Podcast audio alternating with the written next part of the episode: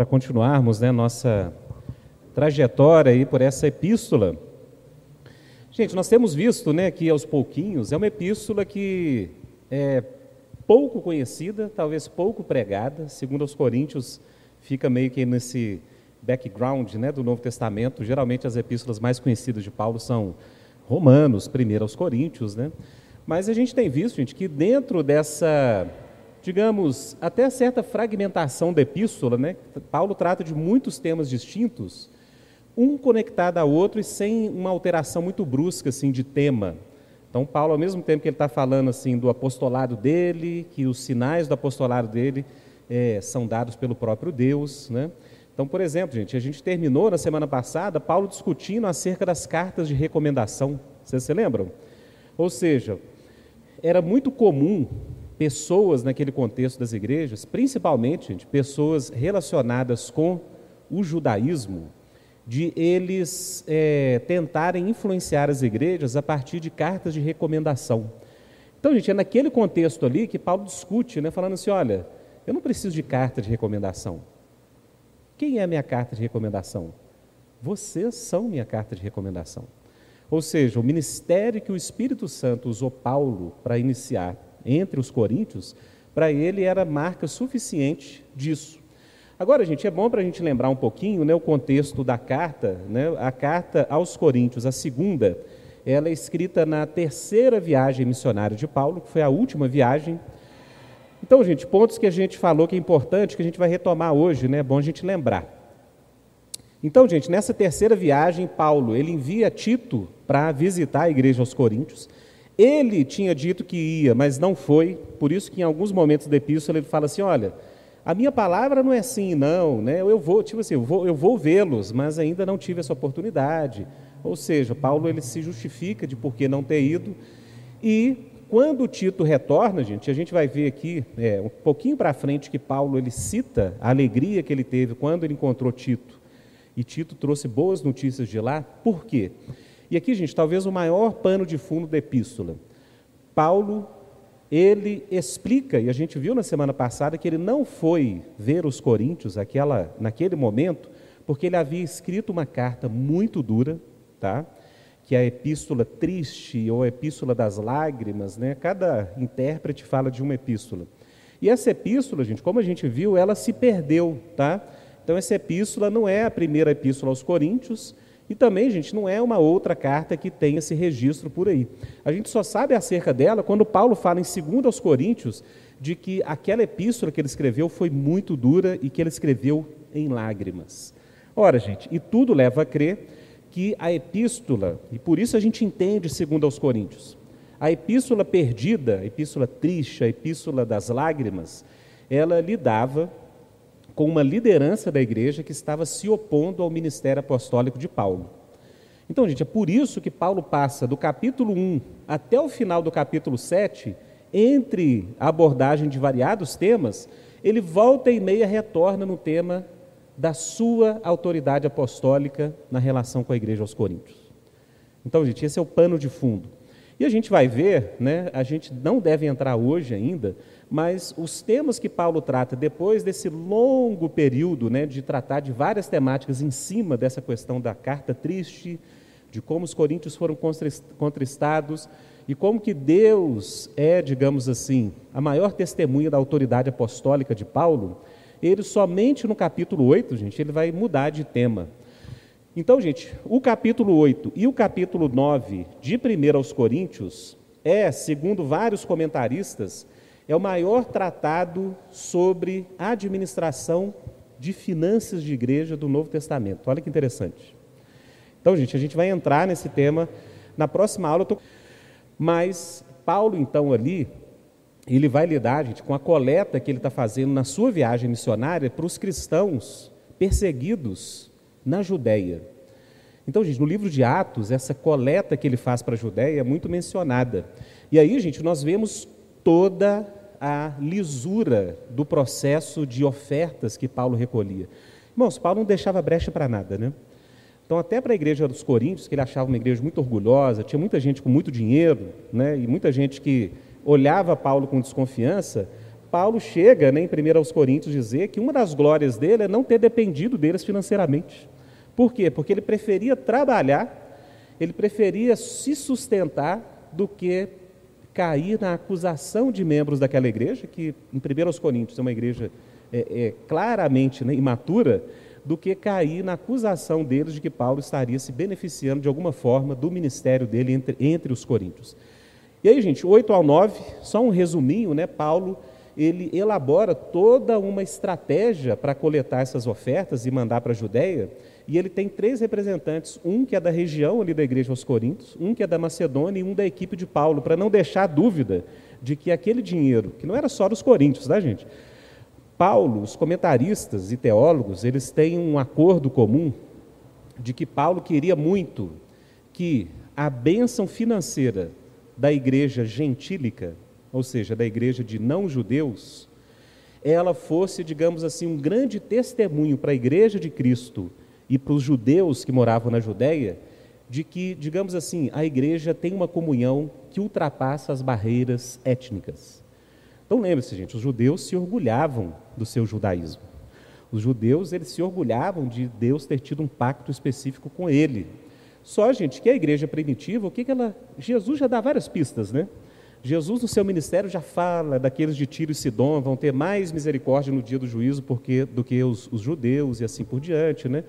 É, os últimos serão os primeiros, né? naquela parábola de Cristo, quer dizer que ali claramente que aqueles que não foram chamados inicialmente, eles vão chegar no reino antes que os próprios judeus. E aí, gente, no livro de Atos nós temos essa narrativa maravilhosa, principalmente por meio de Pedro, em Atos capítulo 9 e 10, que Deus chama Pedro para levar o evangelho na casa do centurião Cornélios. E ali, gente, nós temos as portas do evangelho, por mais que a gente chame Paulo, né, um apóstolo aos gentios, é por meio da pregação de Pedro que o Espírito é derramado em gentios e a igreja começa o seu ministério, gente, e Pedro chega à conclusão que, de verdade ou verdadeiramente, Deus não faz acepção de pessoas. Deus derramou seu espírito sobre os gentios. E aí, gente, Paulo, ele está muito é, zeloso de abençoar a igreja judaica, né? entre aspas, a igreja de judeus que havia na Judéia, para que os próprios judeus fossem, digamos, quebrantados pelo amor da fé de Cristo entre os irmãos. Um princípio para hoje, né, gente? Para a gente pensar como que a igreja hoje tem muita dificuldade de manter essas relações de ajuda daqueles que não têm, né? aqueles que têm ou estão no momento de abundância, abençoar aqueles que passam momentos difíceis e vice-versa. E aí, gente, Paulo ele encerra a epístola tratando dos falsos apóstolos. E aí ele volta num tom muito duro. Ou seja, gente, a luta de Paulo era constante, né? Por quê? Porque para onde Paulo olhava nas igrejas, haviam desafios, haviam pessoas que questionavam a autoridade dele, haviam judaizantes. Se você ler, gente, a epístola de Paulo aos Colossenses, você percebe ali uns quatro desafios simultâneos. São judaizantes, filosofias é, gregas e helenísticas, religiões de mistério. Você vê tudo isso ali só na igreja de Colossos. Então, gente, a gente foi prosseguindo aqui, deixa eu só colocar no mesmo slide que a gente parou é, no último, na última semana.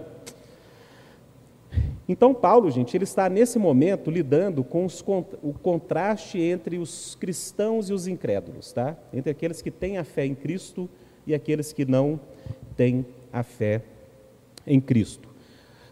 Ora, gente, se nós observarmos toda a epístola de Paulo eh, aos Coríntios, a segunda epístola, nós podemos, tá, gente, supor, não há conclusão quanto a isso, mas pode-se supor que aquele líder que desafiava a autoridade apostólica de Paulo, ele tinha algum vínculo com o judaísmo. Por quê? Porque Paulo, gente, ele bate, por assim dizer, muito no judaísmo na epístola. Então Paulo, ele em vários momentos, ele deixa clara a mensagem de que, olha, gente, a liberdade real, a face real de Deus, nós não temos isso em Moisés. Foi até a última pergunta, né? Carol fez aqui da, sobre Moisés e Paulo falando em oito contextos. Então, gente, Paulo ele retorna esse tema falando sobre a liberdade. Onde que estaria a liberdade? Será que a liberdade estaria na aliança que foi feita com os judeus no Monte do Sinai? Será que a liberdade ainda estaria com aquela comunidade? Lembrem-se, gente, a igreja era uma comunidade muito pequena, diante de um império romano gigantesco, e diante, gente, de um judaísmo que já tinha séculos de existência e que tinha conseguido por parte de Roma, gente, um certo indulto. Ou seja, os judeus, eles não eram obrigados a adorarem os deuses romanos. Só que isso durou, gente, até a década de 70. Foi quando eh, os romanos, eles destruíram Jerusalém e pulverizaram o povo judeu por toda a terra. E nós, como cristãos, gente, sabemos que isso é um resultado do que o próprio Cristo já tinha prometido, né? De que pelo fato de os judeus terem Ó, o slide parece que voltou. Então, gente, é, pelo fato de os judeus terem rejeitado o Messias, Deus estaria o quê? Tirando os judeus da terra, né? Então, Paulo fala isso em Romanos, ele fala assim, olha, se Deus fez isso com a oliveira né, verdadeira, e vocês? Vocês têm que temer muito mais, porque vocês eram gentios e Deus enxertou vocês na oliveira, e vocês, e Paulo fala, olha, então aquele que está de pé, cuidado para que não caia. Porque se Deus não poupou aquele povo que era da aliança, não pensem em vocês, digamos assim, né, os gentios, que vocês têm uma posição maior ou mais, é, digamos, privilegiada que os judeus. Então, gente, nesse momento aqui, o Paulo, ele fala justamente sobre a liberdade que os cristãos têm e como que essa liberdade, gente, ela só existe por meio do Espírito, tá? É o Espírito de Deus operando em nossas vidas é que nos torna verdadeiramente livres. E é esses, são esses versículos aqui que resumem, de certa forma, o que Paulo está falando. E ele diz o seguinte, gente: olha só o ataque ao judaísmo, tá? Por isso que a gente pode supor que o desafio à autoridade de Paulo poderia estar ligado a judaizantes. E até hoje, quando é lido Moisés, Paulo usa a metáfora do véu, tá? O véu está posto sobre o coração deles. Mas quando se converterem ao Senhor, então o véu se tirará. Ora, o Senhor é o Espírito. E aqui, gente, já há uma indicação muito forte daquilo que nós chamamos de teologia trinitária, né? Ou seja, já há uma convicção na igreja de que Cristo é também um com o Espírito. E Cristo também é um, assim como o Espírito, com o Pai. Então, gente, esse núcleo da fé cristã, esse núcleo da fé cristã, gente, e a doutrina da Trindade, irmãos, não se neguem, tá? Ela é o maior tesouro da igreja. É o maior tesouro. Ah, Rodolfo, mas nem existe Trindade na Bíblia. Realmente, não existe esse nome, não está na Bíblia. Mas veja bem, gente, é por meio dessa doutrina, digamos assim, é por meio dessa revelação que nós sabemos que Jesus Cristo é o Filho eterno do Pai. Gente, isso é fundamental, tá? É por isso, gente, que Paulo chega para os judeus, ele que era um judeu tão zeloso, ele chega ao ponto de falar assim: olha, gente, se o evangelho está encoberto, eu vou mostrar esses versículos, tá? E ele está falando nesse contexto aqui de judeus.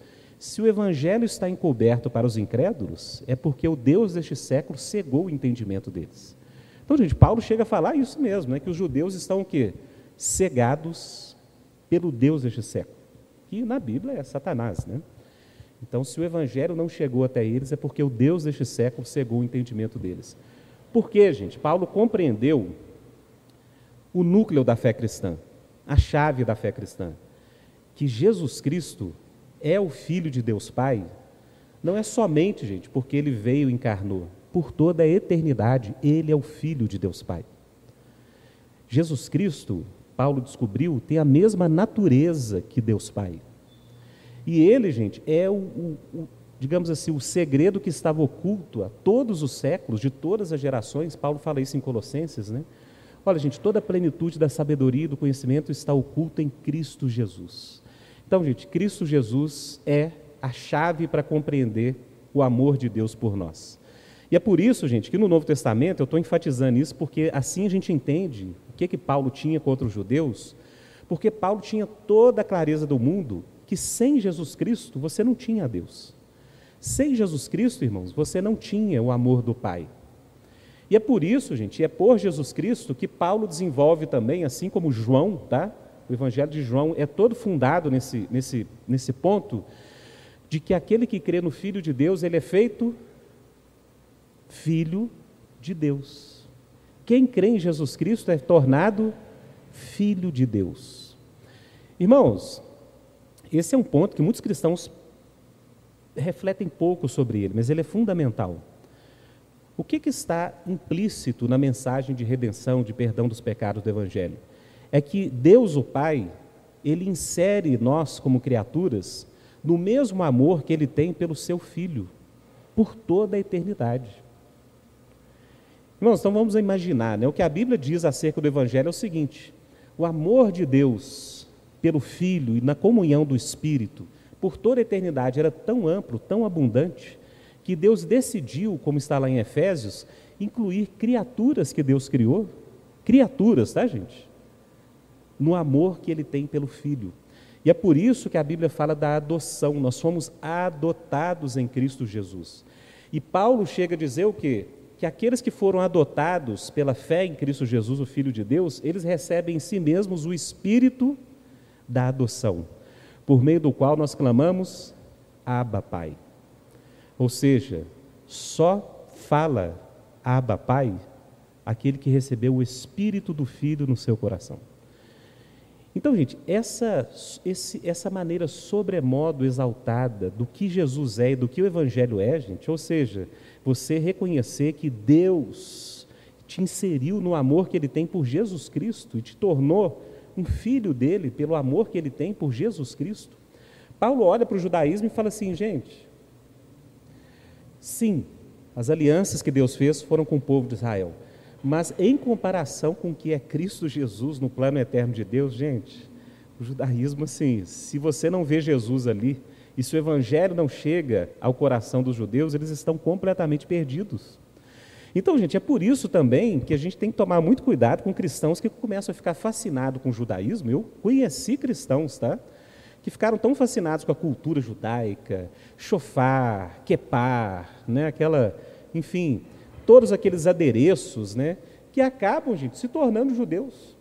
Ora, irmãos, se você, como Paulo diz, realmente recebeu o espírito do filho e foi tratado pelo pai como um filho dele, por que, que você vai voltar, como Paulo diz, né, para os rudimentos do mundo?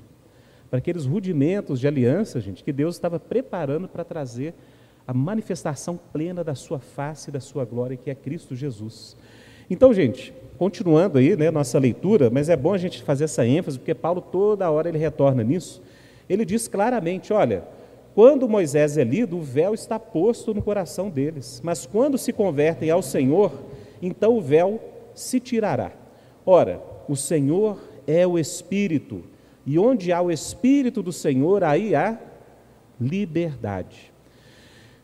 Irmãos, interpretações, né? Eu fui de muitos e muitos anos de igreja pentecostal, gente, que era assim, o negócio era fogo puro, era de passar fim de semana em monte e ver. Eu vi muita coisa, irmãos. Eu, eu tenho história que eu conto que o pessoal nem acredita. O pessoal fala, não, Adolfo, não acredito nisso não. Mas de ver milagre, de ver fogo na, na árvore, fogo no chão, ver, enfim, ver muitas coisas assim que Deus faz.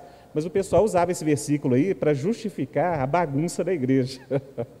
Ou seja, o pessoal fala assim, não, se o Espírito está aqui, tem liberdade. E aí não tinha palavra, não tinha nada. Era, aquela, era gente rodando e caindo na cadeira. A, a, igreja lá era dividida, homem do lado, mulher no outro. Os, os homens começavam a rodar, caindo só do lado das mulheres, e o negócio ficava aquela bagunça. E o povo justificava isso, que onde o Espírito de Deus está, tem liberdade. Os irmãos iam falando, uai, gente, por que, que os irmãos só saem do mistério e caem só para o lado de lá? Então, gente, o que Paulo está falando aqui, para nós hoje, é o quê?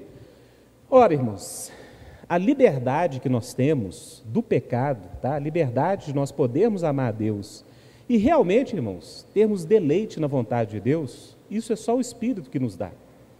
É o Espírito. Se Deus não nos der um novo coração, irmãos, uma frase do C.S. Lewis, né, que eu sempre lembro, ele fala assim: olha, segundo a Bíblia, o homem busca a Deus igual o rato busca o gato. O homem não busca a Deus de todo o coração, irmãos. O homem cria religiões, o homem cria ídolos, o homem cria formas de controlar tudo, mas o homem, gente, ele não quer encontrar o Criador, ele não quer encontrar o Senhor da vida dele. Por isso que desde o Éden, é, Gênesis capítulo 3, assim que o homem comeu do fruto do, da árvore do conhecimento do bem e do mal, o que, que foi feito? Ele foi atrás de Deus, em busca de Deus? Ele se escondeu de Deus. Irmãos, e essa é a história da humanidade.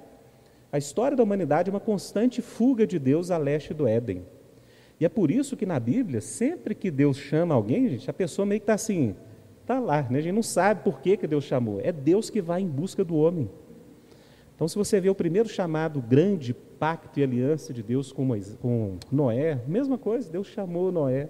Deus chamou Abraão, gente, na terra de Ur dos Caldeus. Mais à frente na Bíblia diz que Deus chamou Abraão de um meio idólatra, seus pais adoravam outros deuses, ou seja, Deus chamou Abraão e fez um pacto com Abraão. E assim Deus chama, gente, Deus continua chamando. Por quê? porque é Deus que nos atrai para Ele, para que Ele nos dê um novo coração, e aí a gente passe, gente, a amar a vontade de Deus.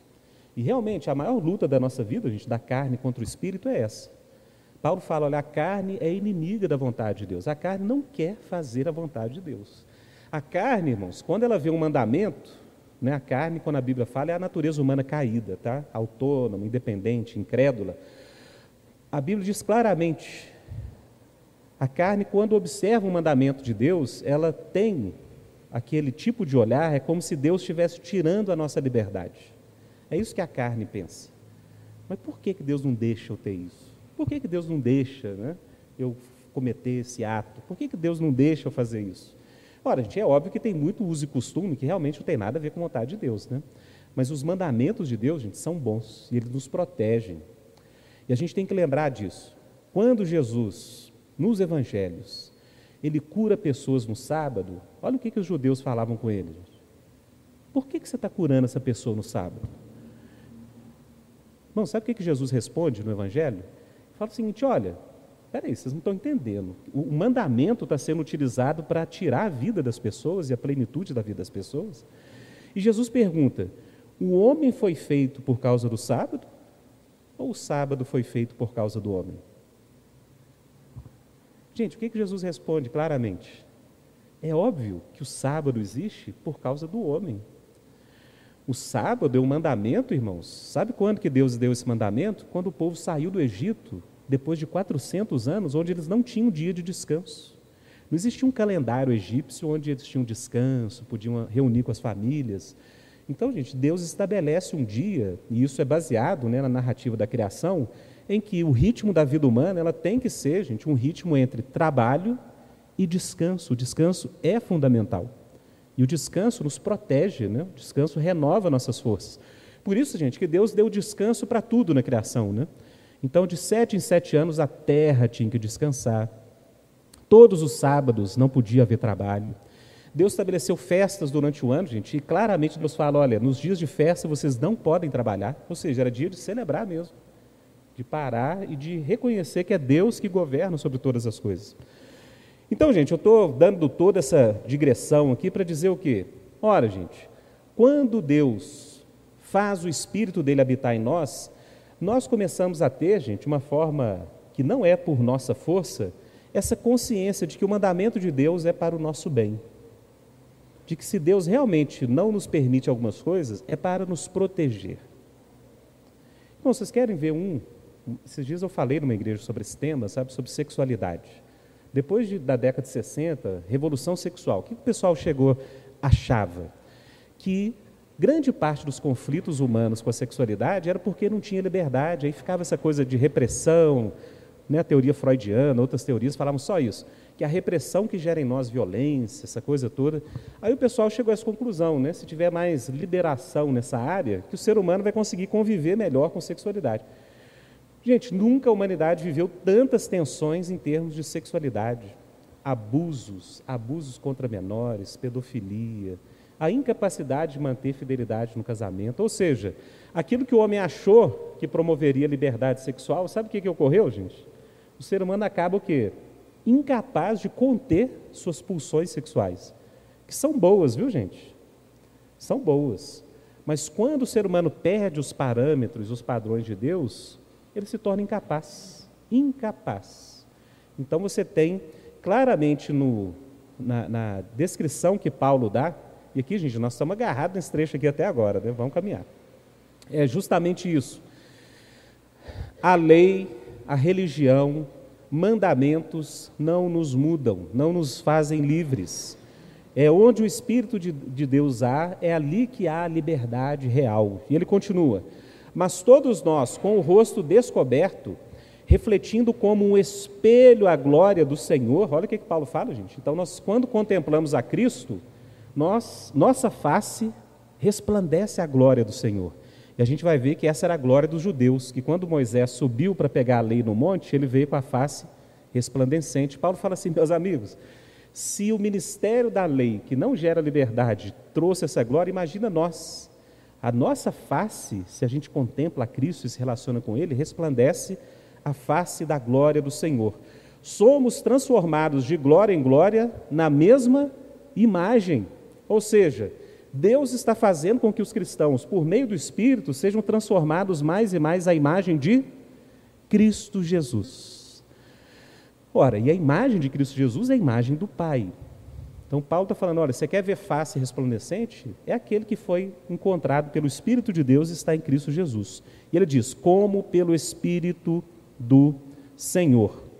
Então, gente, o que Paulo lida nesse trecho é justamente esse grande tema que ele retorna em várias das suas epístolas de que é por meio do evangelho que nós temos liberdade, somos tornados mais e mais semelhantes ao filho de Deus. E Paulo continua em 2 Coríntios 4, 3 e 6, um pouco à frente desse último versículo, o trecho que a gente leu, Paulo diz exatamente isso é aqueles que estão em Cristo que têm seus olhos iluminados pelo Espírito, contrariamente àqueles que têm o que? O véu do Deus deste século impedindo de contemplar a glória de Deus na face de Cristo. Então, gente, é isso que Paulo trata nesse trecho de 2 Coríntios. Mas antes, gente, eu inseri aqui alguns textos do Antigo Testamento para a gente entender melhor o que, que Paulo está falando. Deus diz, Paulo diz o seguinte, né?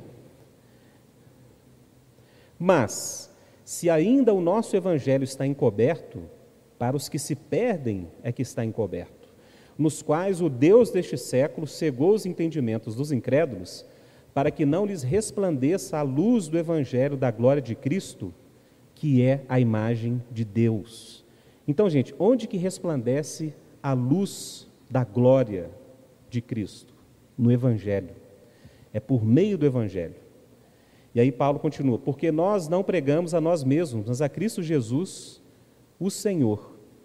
E nós mesmos somos vossos servos por amor de Jesus, porque Deus, que disse das trevas resplandeça, resplandeça a luz, é quem resplandeceu em nossos corações, para a iluminação do conhecimento da glória de Deus, na face de quem, gente? Na face de Moisés?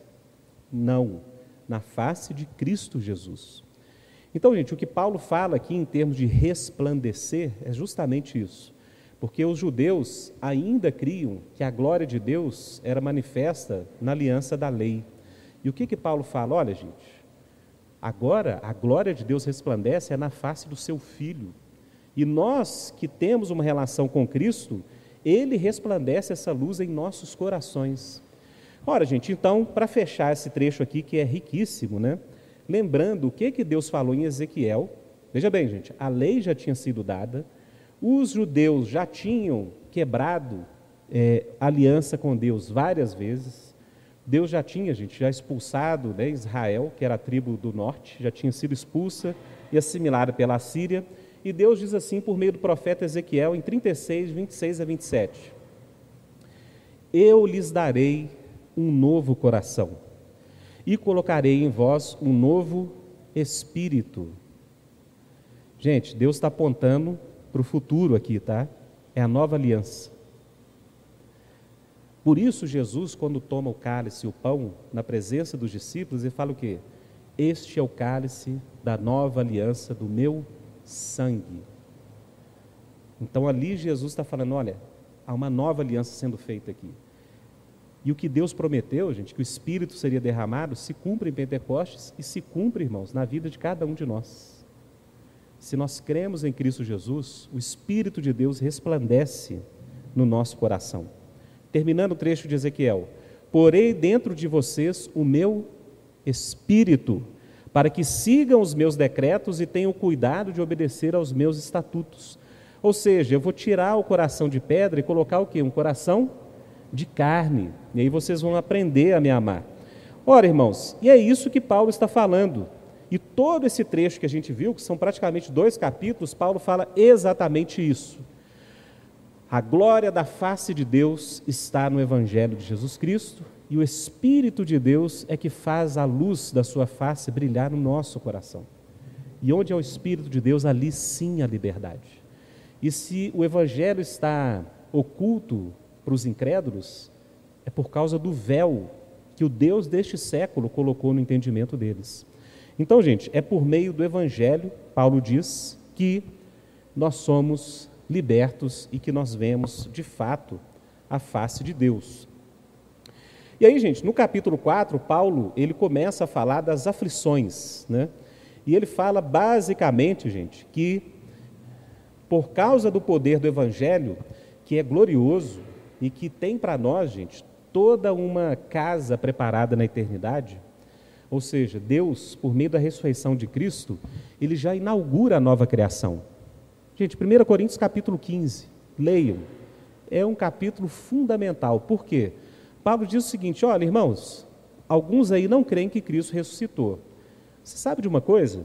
Se Cristo não ressuscitou, vã é a vossa fé e mortos vocês estão nos seus pecados. Porque se Cristo não ressuscitou, a morte não foi vencida, os pecados não foram perdoados. E outra coisa, gente, nós não temos esperança. Porque a esperança cristã, irmãos, a esperança cristã bíblica, não é de que Deus vai nos dar alguma coisa na nossa vida que aí a gente vai viver, né, folgadamente. Claro que Deus nos abençoe, irmãos, é claro que Deus sempre vai nos permitir ter momentos de abundância, momentos de, de privação. Mas a esperança cristã é o quê? é que Deus venceu por meio de Cristo Jesus o poder da morte. E aí, gente, o cristão ele pode viver a sua vida nesse mundo, trabalhar, criar filhos, enfrentar doenças, né? A gente tem várias lutas. Mas tudo isso, gente, a gente faz o quê? Com a convicção de que a gente já tem a eternidade em Cristo Jesus nos aguardando. Agora, essa glória que nós temos hoje, gente, ela é preservada, Paulo diz, em vasos de barro, ela é preservada, gente, nesses corpos frágeis que nós temos. Eu estou bem com a cara meio de cansado, porque meus filhos, gente, tem uns três meses que os meninos não param, não param de pegar enfermidade. Né? Essa, é, essa noite foi minha filhinha, Beatriz. Cinco anos de idade, gente.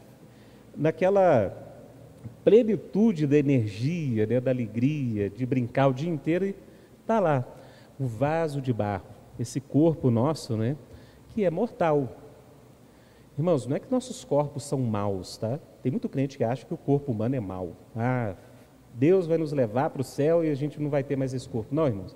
O que a Bíblia diz que é o nosso problema não é que o corpo é mau, pelo contrário, o corpo é bom. É porque o nosso corpo, por causa do pecado, ele se torna corruptível. Gente, corruptível não é que ele é corrompido ou que só faz o mal, não, tá? A palavra corruptível é de que ele caminha para a morte. Isso é que é corruptibilidade. Por isso que Paulo em Romanos 8 fala que toda a criação está sujeita o quê? À corruptibilidade, porque a, também a criação como um todo, ela caminha depois do pecado, ela caminha para uma forma de morte. Então, irmãos, o que Paulo fala aqui é glorioso, por quê? Olha, por mais que nós tenhamos essa glória da face de Deus nos nossos corações, por mais que nós tenhamos esperança, nós vivemos, gente, por um curto espaço de tempo, e é curto, né? Perspectiva da eternidade, nós vivemos, gente, nesse, nesse, nesse vaso de barro, frágil. Então o Evangelho é um paradoxo, porque nós temos esperanças que são elevadíssimas. Por isso, irmãos, Jesus nos manda a juntar tesouros no céu. Né? Jesus sabia o que era um bom investimento. O que, que Jesus estava ensinando? Olha, você pode viver a sua vida de duas formas ou viver com ela totalmente focada para essa vida. Então, sim, você vai trabalhar para ter dinheiro, para construir a casa dos seus sonhos e ter o emprego dos seus sonhos e acabou. Ou você pode juntar tesouros onde? Na eternidade. Ou seja, Jesus ele não divide né, o mundo entre céu e terra. O que, que ele faz? Ele divide o quê? Tempo e eternidade. Ele fala o seguinte: olha, você pode investir sua vida toda, ter suas coisas aqui, né? se for feita de forma digna, com trabalho, é digno. Agora, você pode também viver a sua vida se deixando gastar, digamos assim. Ou seja, você pode viver a sua vida de tal forma que seus recursos, energias abençoam pessoas, manifestam o reino, e aí você está construindo um tesouro para onde? Para a eternidade. Jesus está ensinando a gente a investir, irmãos, basicamente. Falando assim, porque aqui vai acabar. Você vai morrer, não o que você tem vai acabar um dia, seu filho vai, pode acabar com tudo que você deixou para ele. Agora, se você fizer a sua vida refletir o eterno e a eternidade, você pode ter certeza que você vai ter isso de volta. Você vai ter isso de volta. E isso, gente, a Bíblia chama de galardão, né? É uma doutrina bíblica que é muito pouco pregada, né? O pessoal fala de galardão, tem muito crente que acha que é egoísmo. Não, você vai fazer as coisas querendo ter retorno. Irmão, não é egoísmo, por quê? Porque você faz em amor e em fé. E Paulo tem muita consciência disso. E aqui, gente, que Paulo fala disso, né? Que por meio do Espírito nós temos esse tesouro do Evangelho em vasos de barro. Então, gente, Paulo prossegue aqui e ele diz nesse trecho riquíssimo. Deixa eu ver aqui, parece que. É, ali está a referência, está errada, tá, gente? É 2 Coríntios 4. Temos, porém, este tesouro em vasos de barro para que a excelência do poder seja de Deus e não de nós. Então, gente, olha só, esse Paulo que diz que encontrou a glória, encontrou a face de Deus, encontrou a liberdade. Em tudo somos atribulados, mas não angustiados, perplexos, mas não desanimados, perseguidos, mas não desamparados, abatidos, mas não destruídos. Olha só, gente, trazendo por toda parte a mortificação do Senhor no nosso corpo, para que a vida de Jesus se manifeste também nos nossos corpos. E assim nós que vivemos, estamos sempre entregues à morte por amor de Jesus, para que a vida de Jesus se manifeste também em nossa carne mortal. De maneira que em nós opera a morte, mas em vós a vida. Então, gente, Paulo, ele expressa como poucos no Novo Testamento essa convicção de assim como Cristo se entregou para a morte, para gerar vida para todos nós, aqueles que seguem a Cristo, eles também estão o quê? convidados a se deixarem morrer. É a metáfora da vela, né, gente? Já ouviram aquela metáfora da vela? Que a vela, para iluminar os que estão na casa, o que, que a vela tem que fazer? Ela tem que se gastar, não é? Se você mantiver a vela ali protegida, fala, não, essa vela aqui ninguém vai acender, ela não vai iluminar ninguém. Agora, se você se deixa gastar para ser luz de Deus na vida de outras pessoas, provavelmente você vai ter essa experiência de Paulo em mim a morte, mas em vós a vida. Perseguidos, mas não desamparados. Ou seja, quanto mais a gente vê a nossa fragilidade, mais Deus opera a sua glória em nós.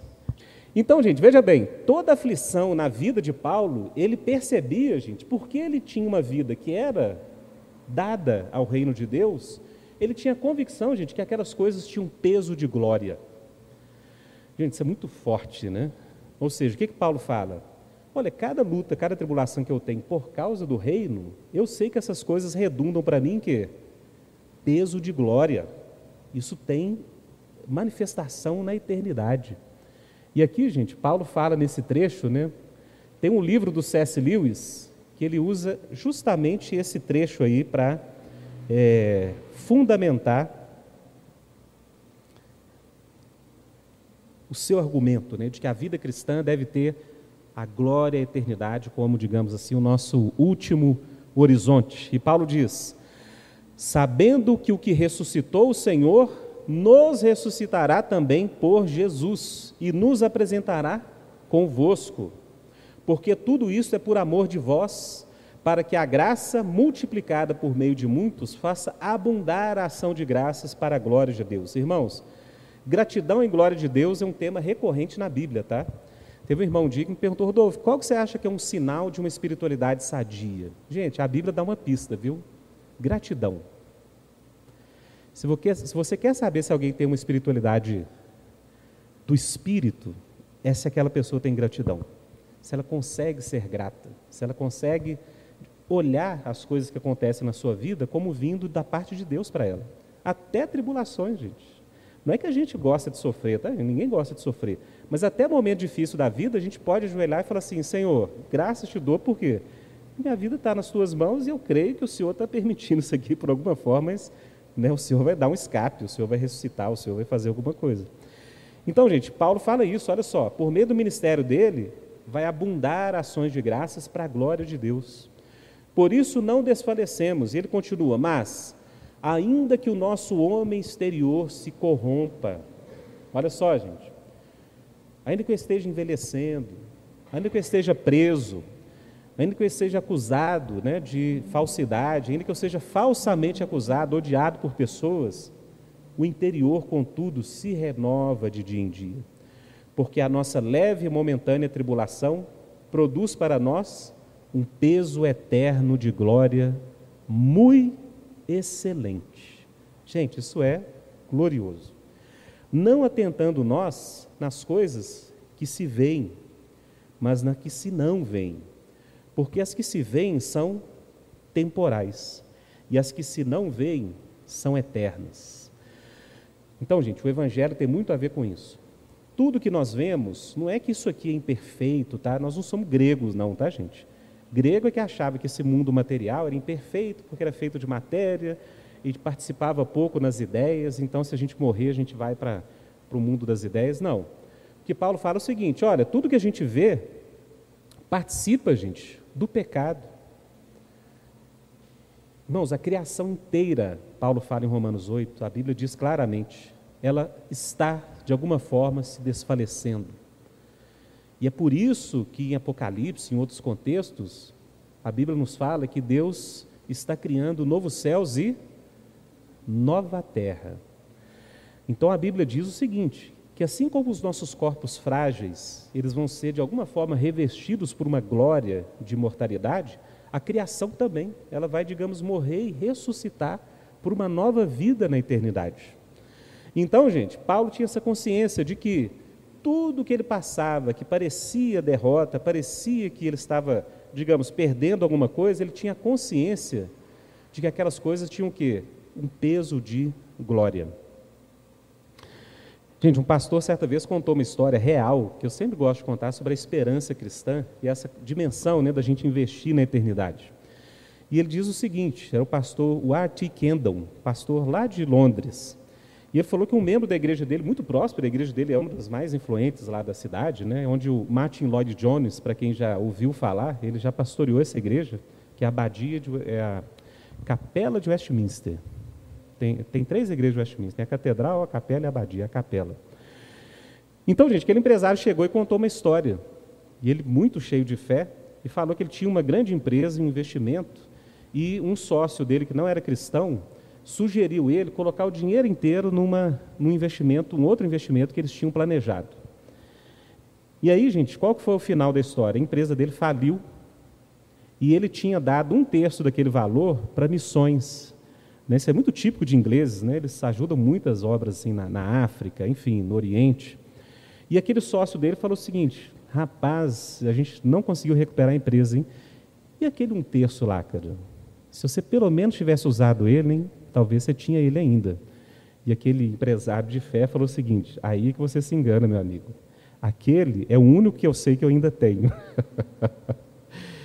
Ou seja, eu não perdi aquele dinheiro, eu investi aquele dinheiro. Gente, isso é um tema muito forte na Bíblia, né? E hoje, as igrejas hoje falando muito de prosperidade, né? Que Deus vai... A gente perde essa, essa, esse horizonte, né? Paulo, por exemplo, em 2 Timóteo, a última epístola que Paulo escreveu, onde ele está ali às portas da morte, como um idoso preso, ele fala o seguinte né, para Timóteo: Porque eu sei em quem eu tenho crido e que ele é poderoso para guardar o meu tesouro. Em outras Bíblias está ali depósito. Olha só, gente. O que, que Paulo fala? Que eles sabem quem tem crido e que Deus é poderoso para guardar todo o investimento da vida de Paulo. E Paulo fala que ele tem um tesouro nas mãos de Deus. Um idoso, às vias e às portas da morte, tinha clara convicção de que ele tinha um tesouro nas mãos de Deus. Então, gente, Paulo fala isso: olha, a aflição que nós temos não se compara com a eternidade. Pessoal, então o que Paulo está falando aqui, basicamente, é no contexto de todas as aflições dele, tudo que ele tem feito pelo Evangelho, ele está meio que colocando isso para os coríntios, falando: olha, gente, a minha vida é a maior evidência de que, é, digamos assim, eu sou o apóstolo de vocês. É, eu fui aquele que Deus colocou para levar o Evangelho a vocês. E aí, gente, Paulo continua falando dessa, desse paradoxo da vida cristã, que é o quê? Que no momento que nós parecemos estar mais fracos, é ali, gente, que a glória de Deus meio que assim habita. E Deus faz isso, né? Deus faz isso. Naqueles momentos em que parece que o mundo, né? imagina Cristo na cruz, imagina os poderes do mal, né? achando que tinham triunfado de Cristo na cruz, o que, que a, a Bíblia fala? Cristo é que havia triunfado sobre os poderes do mal naquele momento de maior, entre aspas, fraqueza, né? que aparente fraqueza, porque na verdade Deus fez com que Jesus fosse um cordeiro, né? cordeiro perfeito, porque ele não tinha pecado. Quando ele morresse, o poder da morte, gente, que entrou por uma transgressão de um homem que carregava todo o peso da humanidade, em Cristo Jesus isso foi o quê? Revertido. Ou seja, em Jesus a vida plena e perfeita que Deus requeria foi vivida e por isso a morte não tinha poder sobre ele, graças a Deus. Graças a Deus. Então, gente, Maomé está lá, tem um túmulo dele, Buda tem um túmulo dele, grandes homens, né? grandes mestres de espiritualidade. Mas em relação à morte, gente, o pessoal não faz nem, nem cosquinha. Então, o cristão lida com um negócio que é, é bruto mesmo. Né? A Bíblia fala que o poder que nos escraviza, irmãos, é o poder da morte de fato. Né? Qual que é a maior ansiedade nossa?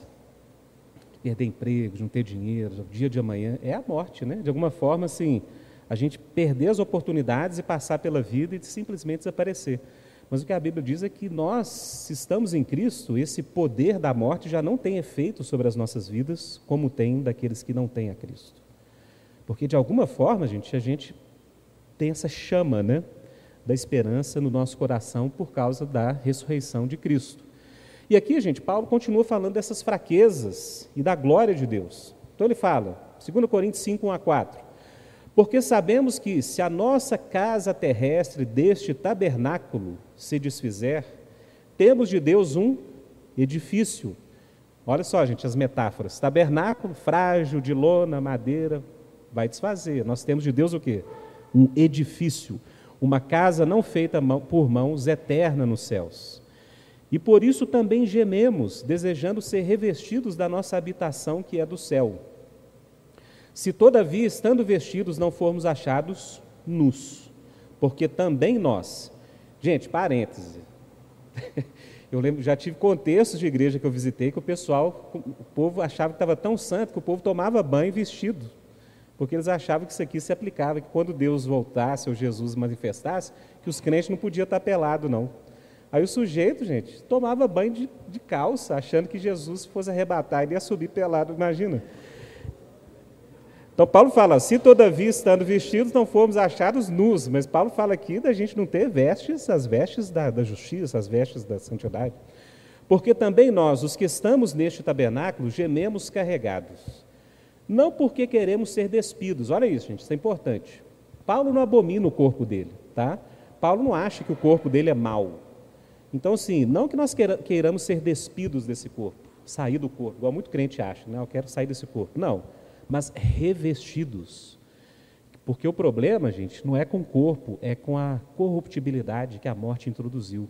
Então, Paulo, gente, ele quer um tabernáculo que Deus já preparou para nós, que não está sujeito aos efeitos entrópicos, né, para quem gosta de ciência, aí, né, os princípios da entropia, que as coisas tendem a se degenerar, a perder energia, colapsar. Não, um corpo glorioso, revestido para que o mortal seja absorvido pela vida. Ora, gente, quem prepara isso para nós, continua Paulo, é Deus, o qual nos deu o quê? O penhor do Espírito. Então, gente, o Espírito é esse selo que Deus nos dá, que é a chama da nossa esperança de Cristo habitando em nós, que nós temos, gente, mesmo com o nosso tabernáculo se corrompendo, a gente tem essa, essa firme convicção de que existe um edifício aguardando por nós. Qual nos deu também o penhor do Espírito. Por isso estamos sempre de bom ânimo, sabendo que, enquanto estamos no corpo, vivemos ausentes do Senhor, porque andamos por fé e não por vista. Gente, lembre-se disso, tá? O oposto de, é, é, de fé é a vista, não é a razão, tá? Muito crente acha que a razão é o oposto da fé. Não. O oposto da fé é o que se vê. Por quê? Porque a fé, ela opera a partir das promessas que Deus tem para nós, que nos vêm do sobrenatural, né? Então, gente lembra Pedro, quando Jesus chamou ele para encontrar ele na, no, no, barquinho, com o vento? Então, veja bem, gente, Pedro ele não vai assim, fé na fé. Ele fala assim, Senhor, eu posso ir? Jesus fala, vem Pedro. Ou seja, a palavra do Filho de Deus dava para Pedro, digamos assim, o fundamento para ele caminhar até ele. Então, gente, lembre-se disso, a nossa fé tem que estar firmada na palavra de Deus. Por que muito crente se decepciona? Porque ele acha que fé é uma varinha mágica que onde ele tiver fé, ele vai conseguir as coisas que ele quer. Não.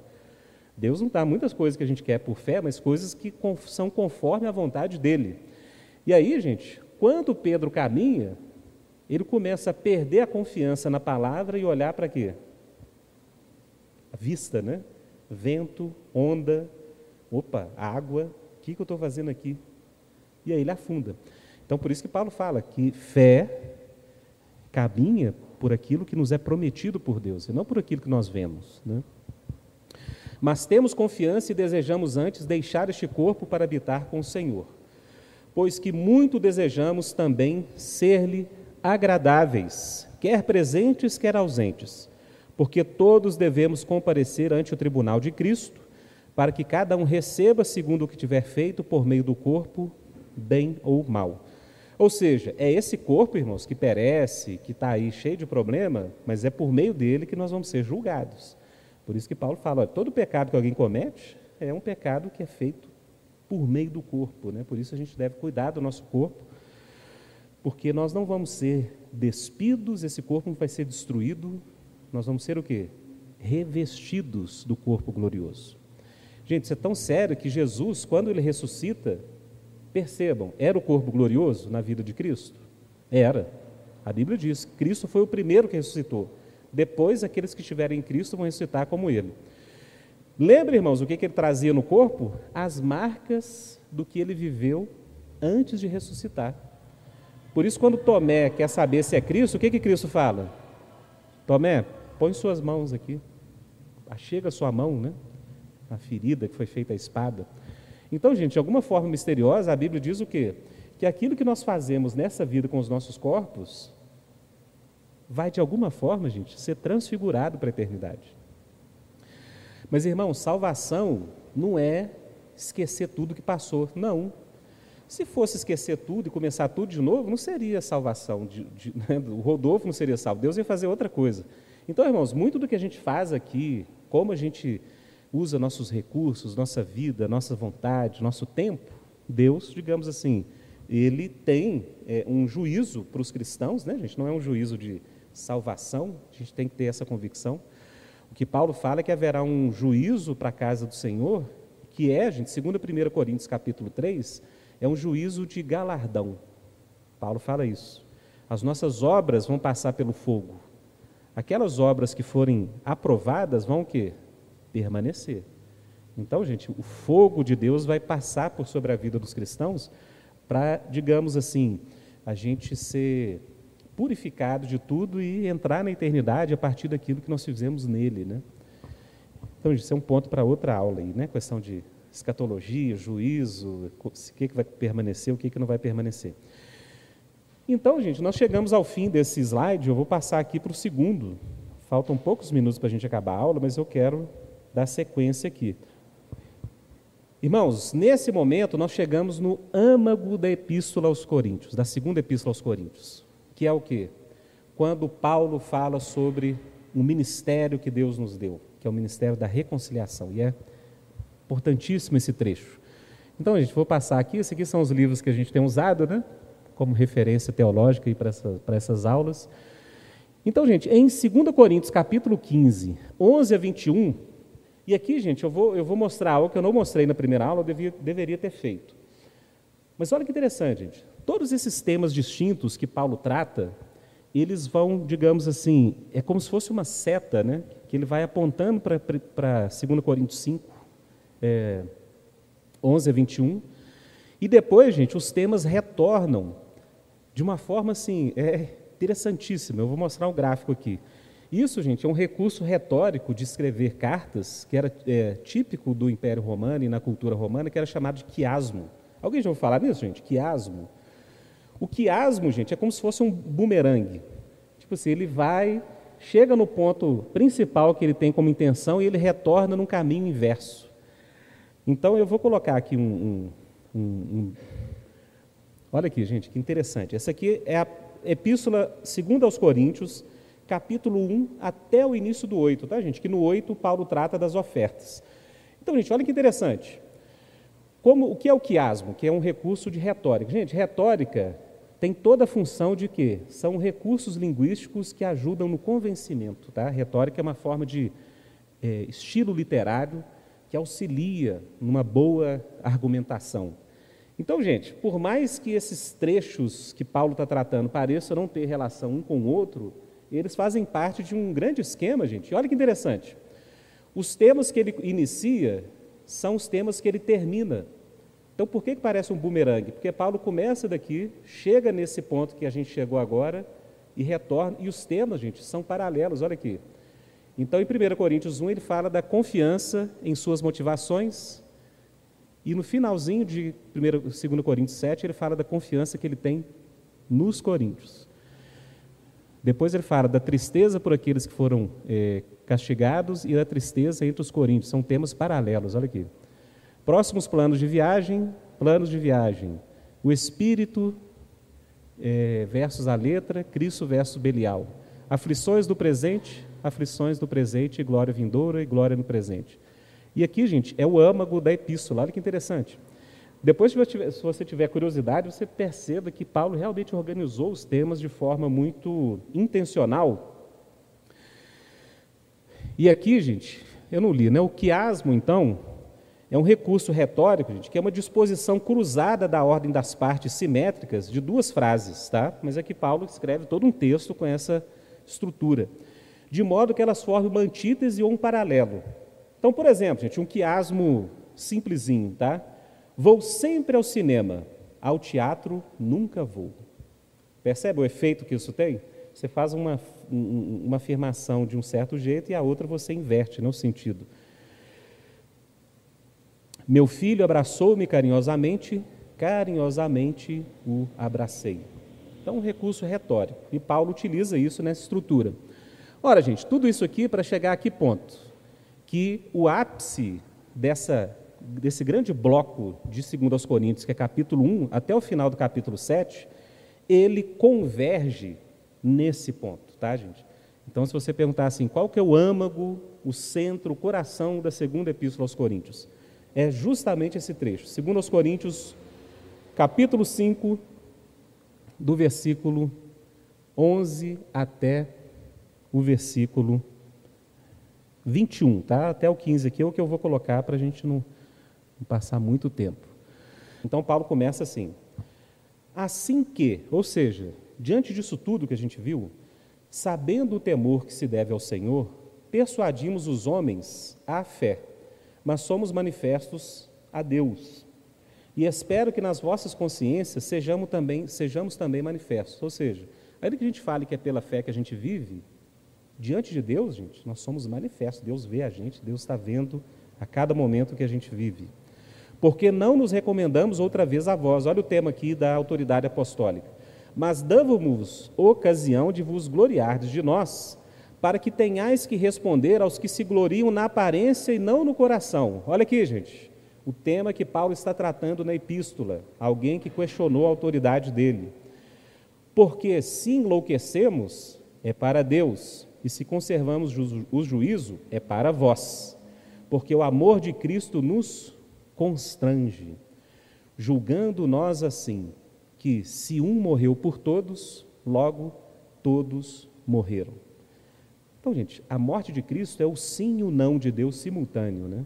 É o sim porque Deus está trazendo um caminho de salvação para os homens, e é um não por quê? Porque Deus está falando, olha, se Cristo que é justo foi punido assim pelas transgressões dos homens, é porque todos os homens mereceriam essa punição. Então Paulo fala isso, né?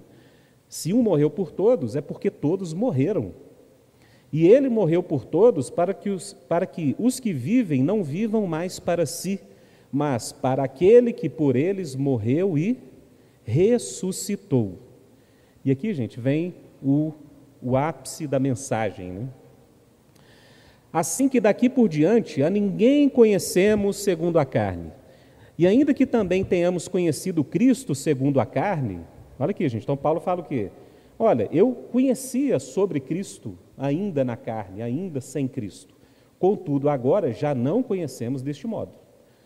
Assim que, se alguém está em Cristo, nova criatura é. As coisas velhas já passaram, eis que tudo se fez novo. Gente, esse é o, é o centro, né? Em Cristo Jesus há uma nova criação. Eu e você já participamos, gente, por mais que a gente esteja aqui nos nossos tabernáculos terrenos, né? Carregados, como Paulo diz, nós já somos as primícias da nova criação de Deus. Isso é loucura para o mundo, né? Mas aquele que tem o selo do Espírito, ele de alguma forma já está apontando para a nova criação de Deus. As coisas velhas se passaram, eis que tudo se fez novo, e Paulo faz a aplicação, que é primordial. E tudo isto provém de Deus, que nos reconciliou consigo mesmo por Jesus Cristo e nos deu o ministério da reconciliação. Isto é, Deus estava em Cristo reconciliando consigo o mundo, não lhes imputando os seus pecados, e pôs em nós a palavra da reconciliação. Irmãos, isso é precioso. O que, que Paulo fala? A obra de Jesus Cristo, irmãos, é uma obra de reconciliação. A Bíblia usa várias metáforas para falar da salvação. Você já percebeu isso? Tem uma metáfora que tem a cena do julgamento, que é a justiça e o juízo. Ou seja, em Cristo Deus está nos justificando. Então a, metáfora do juízo é penal, né? ou seja, justiça tem que ser feita, nós não cumprimos aquilo que é justo diante de Deus, então em Cristo Jesus nós somos feitos justiça de Deus, em Cristo Jesus. Outra metáfora, gente, é de resgate, que em Cristo Jesus nós somos resgatados. É uma metáfora econômica, resgate. O que, que era o princípio do resgate? Se você fosse, por alguma forma, em alguma ocasião da vida, tornado escravo, alguém que tivesse recurso poderia fazer o que com você? Resgatar. Você era resgatado, era, era econômico, dinheiro. Você pagava-se o preço e você era resgatado. Então, gente, em Cristo nós somos o quê? Resgatados do império das trevas. Cristo, ele pagou o preço para nos resgatar daquele império de escravidão das trevas. Uma outra metáfora que nós temos da salvação, gente, é a adoção, que eu comentei aqui, que para mim, podemos falar disso outra hora, para mim a mais profunda e aquela que revela mais profundamente a intenção original de Deus, ou seja, adotar em Cristo Jesus filhos para que ele amasse assim como ele ama o próprio filho Jesus. Então nós somos inseridos na família de Deus. E aqui, gente, Paulo trabalha outra metáfora, que é o que? reconciliação. E é uma metáfora familiar. Qual é a imagem de reconciliação? Pessoas que estiveram que um conflito e romperam suas relações. Então, gente, o que Paulo está falando é: em Cristo Jesus, Deus, o próprio Deus, está reconciliando o mundo com Ele mesmo. É como se Deus falasse assim: olha, não é que Deus está pedindo perdão, né, gente? Deus está oferecendo perdão. Deus falou assim: olha, vocês transgrediram, vocês fugiram, vocês me negaram, mas eu ofereço perdão. Retornem para a casa do Pai, retornem para esse relacionamento. Olha, irmãos, e não só isso, né? Paulo fala que o ministério da reconciliação Deus deu para quem? Para nós. Nós temos então, irmãos, como cristãos, o ministério da reconciliação. Isso é, é tão profundo, né? Porque em um tempo em que a igreja tem sido, gente, infelizmente, vítima né, de ideologias, de partidarismos que têm o quê? Gerado muita fissura, muita briga, muita divisão, a Bíblia nos diz, gente, que nós deveríamos ser o quê?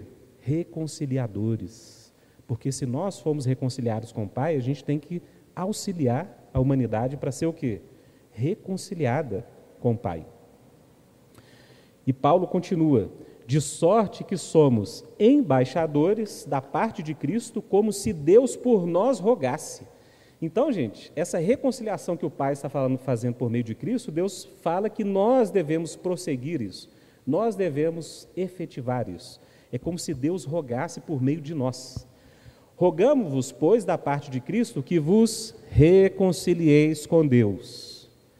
Por quê? Porque aquele que não conheceu o pecado, o fez pecado por nós, para que nele fôssemos feitos justiça de Deus. Irmãos, isso aqui é muito importante. Ou seja, aqui Paulo está falando com todas as letras, gente, um tópico que hoje é muito questionado na teologia, né, que é a substituição penal. Ou seja, Cristo levou sobre si os nossos pecados. Olha, gente, todo pecado tem que ser punido. Todo pecado tem a punição da morte. Então, gente, por causa do nosso pecado, Cristo foi o quê? Punido por Deus. Não por, pelo que ele é, que ele foi perfeito e pleno, mas pelo que ele carregou sobre si, que foi o que eu e você fizemos e fazemos a nossa vida inteira, e que Cristo tomou sobre si, levou para a cruz, foi punido e morreu por causa dos pecados que nós cometemos, mas por causa da sua justiça, da sua santidade, do seu amor, ele ressuscitou e por isso, gente, nós temos a esperança que ele tem. Por isso, nós temos a esperança de que, assim como Cristo ressuscitou, nós também vencemos a morte em Cristo Jesus. Amém, gente? Ora, gente, são nove e cinco. Acho que a gente chegou num ponto importante aqui. A epístola, depois desse momento, gente, ela, claro que tem muitos elementos. A gente tem mais uma aula, né? E aí a gente vai falar basicamente porque Paulo retoma muitos temas a partir daqui e depois ele fala sobre a questão dos falsos apóstolos, né?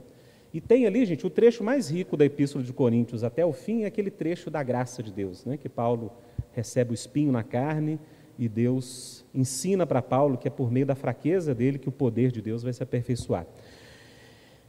Irmãos, deu para pegar? Né? É, é muito caminho para andar, é muito versículo distinto, mas eu estou me esforçando para explicar de forma mais clara possível, né? Gente, vamos orar? Pedir a Deus para nos abençoar que esses princípios, né, dessa epístola que muitas vezes é pouco conhecida por nós, possam ter fruto na nossa vida, né? A gente possa lembrar, ó, gente, Paulo falou em 2 Coríntios isso, aquilo ali é fundamental.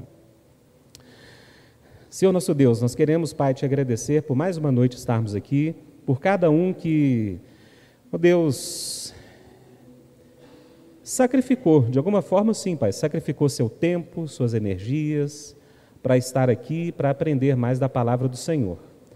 Deus, e nós te agradecemos, porque a tua palavra, Deus, ela é, é muito rica, Pai. Cada um desses versículos aqui poderiam continuar na nossa mente e coração por dias ou meses, gerando vida em nós. Ô Pai, que a tua palavra, a partir do que foi falado, explicado essa noite, possa gerar frutos na nossa vida na vida de cada um que está aqui. Que nós possamos viver em nossas vidas a realidade disso que o teu filho, o apóstolo Paulo, nos escreveu: de que em Cristo Jesus nós somos reconciliados com o Senhor. E de que porque nós somos reconciliados, Pai, nós somos agentes de reconciliação nesse mundo.